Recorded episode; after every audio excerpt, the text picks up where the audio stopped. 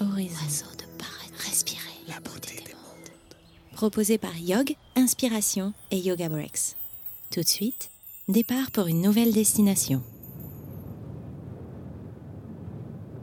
Quand on envisage le désert, on a souvent en tête une immensité silencieuse, sereine, quelque chose de grandiose qui vous absorbe, une sensation de solitude, de dénuement qui est pas austère, plutôt un dépouillement heureux, je dirais. Et il suffit de passer une soirée avec les Bédouins autour du feu de camp pour comprendre toute la richesse de la frugalité. Dans cet épisode, je vous emmène dans le désert de Jordanie pour y écouter le son du silence. Pour apprendre à trouver le silence à l'intérieur de vous et pour y faire naître une présence qui peut vous conduire à regarder vos valeurs dans notre monde assez matérialiste. Ou alors, pour essayer de contempler vos choix si vous les faites sans avoir fait le silence dans vos pensées. Mais surtout, je vous emmène rencontrer quelqu'un qui va vous montrer que le silence n'est pas vide, c'est la présence de tout.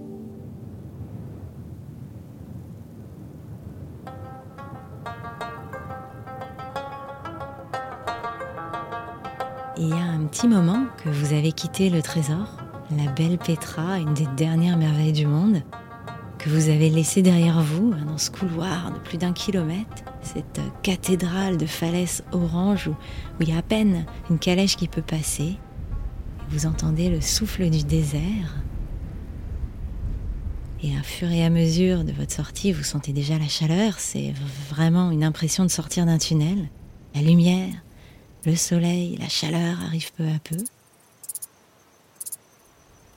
Voici arrivé aux portes de la ville. Maintenant, c'est une étendue de sable, des cailloux, des buissons desséchés. À première vue, c'est toujours la même chose, et plus vous avancez, plus le paysage change. C'est subtil, mais ça change. Et des heures et des heures après, vous apercevez des formations rocheuses au loin, avec un nom prémonitoire, fameux sept piliers de la sagesse, du nom du livre de Laurence d'Arabie. Et vous faufilez hein, entre des blocs rocheux immenses et tout a changé. Vous êtes dans une forteresse naturelle en quelque sorte. Le paysage devient accidenté. Il y a des vallées rocheuses, des gorges. Bien sûr, cette forteresse, elle s'étend sur des centaines de kilomètres, mais surtout la couleur du sable a changé. Il est de plus en plus foncé. De jaune paille devient jaune orangé, ocre, jusqu'à devenir rouge. Et vous avez cette unité magnifique. Vos yeux partent du sable rouge, remontent le long des falaises rouges qui s'élèvent à la limite entre l'horizon et le ciel, qui devient presque rose en plein jour, vraiment à la limite. Et ensuite, c'est ce bleu violacé, puis euh, azur du ciel du Moyen-Orient. Mais finalement, la première impression, ce silence, toute cette terre rouge, vous êtes parti sur une autre planète. Est-ce que vous avez trouvé une porte qui vous a déposé sur Mars?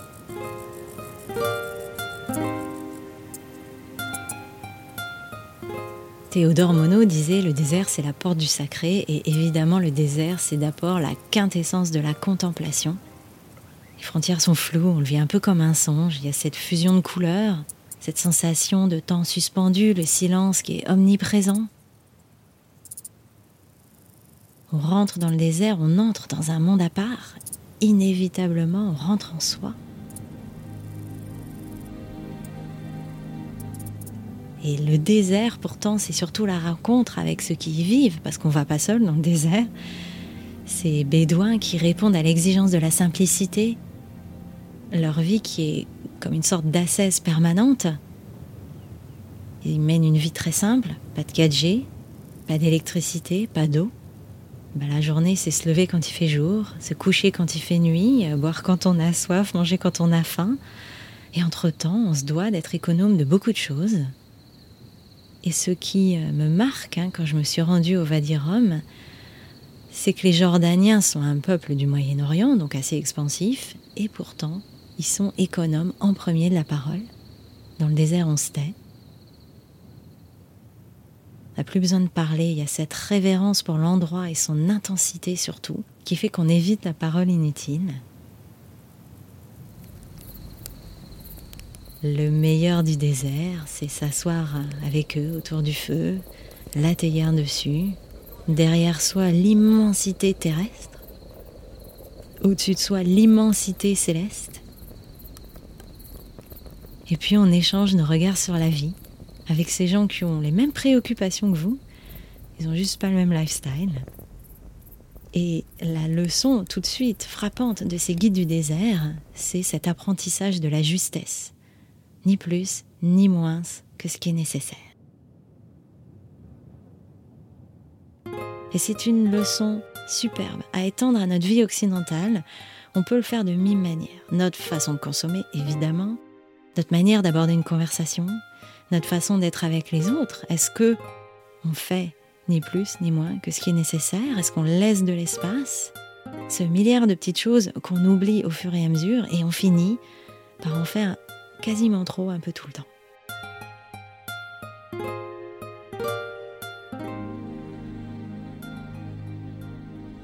Un de mes guides en Jordanie s'appelle Hachem. C'est un cow-boy version Moyen-Orient. Il a la carrure du gars qui bosse. Je dirais une, grosse rentraine. On fait ce, voyage à cheval. Donc lui, il est à cheval en jeans ou en pantalon militaire. Il a le teint buriné par le soleil du désert, les yeux profonds hein, de quelqu'un qui est habitué à regarder loin. Et il a son grand chèche gris-bleu sur la tête qui flotte derrière lui. Hachem, il vit près de Petra avec ses chevaux. Il adore le désert.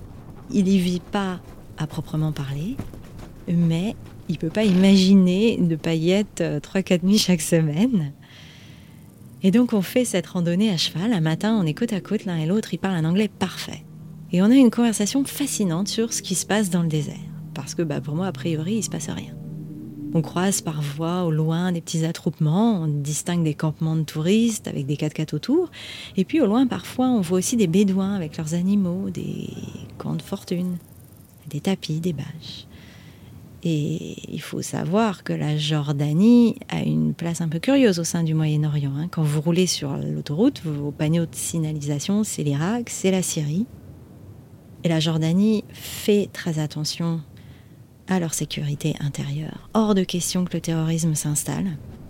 D'une part, Hachem me dit, on partage pas tout à fait la vision extrême de la religion, et puis catastrophe touristique, et donc économique, si jamais il n'y a plus de tourisme ici. Et je vois qu'il n'a pas vraiment envie de s'étendre, alors j'insiste pas. Il y a ce long silence, on est à cheval en fin de matinée, il fait déjà chaud, hein, il fait bien plus de 35 degrés on est couvert des pieds à la tête, donc on, a vraiment, vraiment chaud. Et puis, euh, toujours sans me regarder, il ajoute après un long moment Regarde, t'es bédouin, tu vis là avec quelques animaux, tu crois dans le Coran, c'est notre culture. Putain, un gars qui passe, qui te propose de l'argent, il te parle d'une vie meilleure. Tu sais, ça commence comme ça. On dit que dans, dans telle vallée, là, au nord, il y en a un ou deux qui sont partis se battre en Irak. Et on est dans cet endroit sublime qui respire la paix. Et je sens tellement de tristesse de sa part. Et je ne sais pas de quoi il est triste.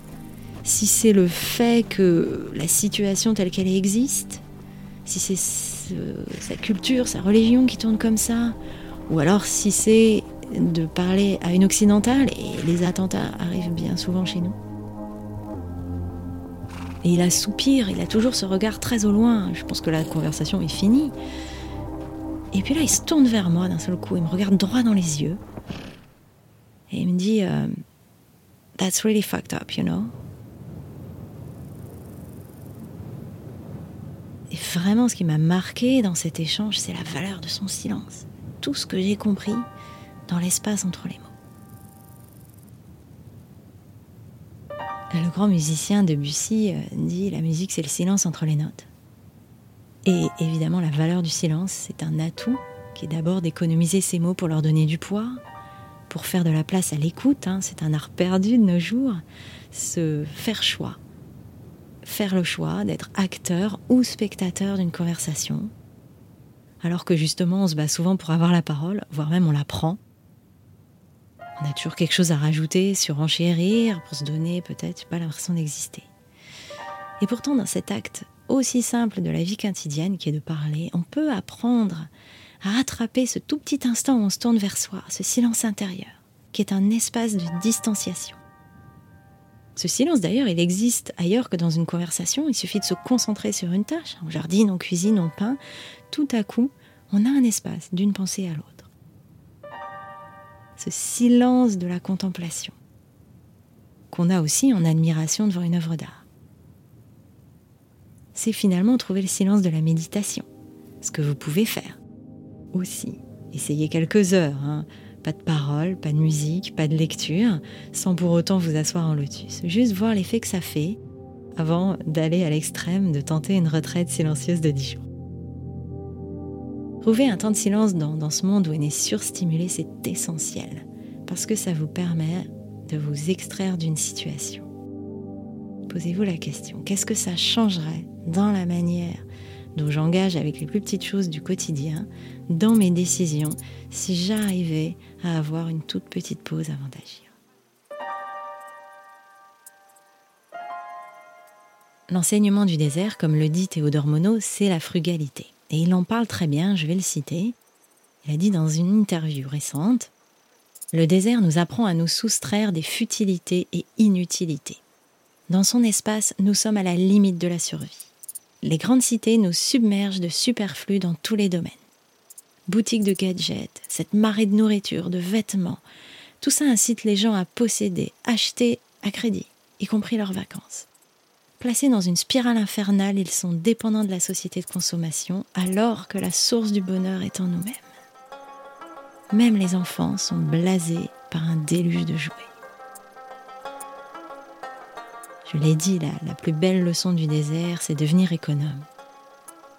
Et ça nous renvoie à une question essentielle au XXIe siècle. Pourquoi on a besoin de plus?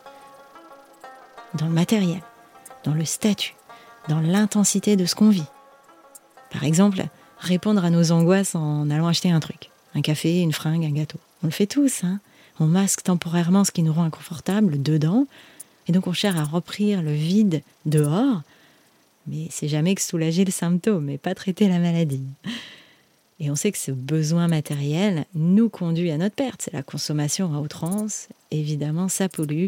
Par les temps actuels, on connaît l'importance de la protection de la planète. Et puis, bah, tout ça nous amène à rien.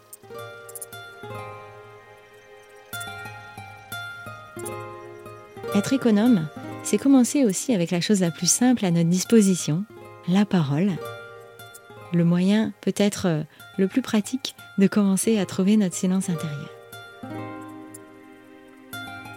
Les gens comme HM savent trouver un instant de silence pour se couper l'urgence de la réaction, pour taire toutes ces choses qui nous agitent et trouver une réponse juste dans le fait d'être.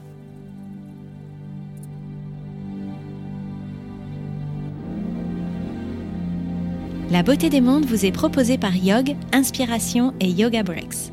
Retrouvez tous nos séjours yoga sur notre site internet yog.me, y o a e, et sur Facebook, Instagram. Merci d'avoir écouté cet épisode. Pour ne pas manquer le prochain, abonnez-vous sur votre plateforme d'écoute préférée et si ce podcast vous a plu, laissez-lui un commentaire et 5 étoiles sur Apple Podcast. Vous aussi, vous pouvez faire découvrir aux autres la beauté des mondes en partageant ce podcast sur les réseaux sociaux. La touche de magie dans vos oreilles est l'œuvre d'Aurélien Bonny du studio Marc Aurel. Merci à lui pour la réalisation de cet épisode et à Son et Merveille de vous l'avoir fait connaître. Je suis Coralie Savruc, fondatrice de Yog. À bientôt!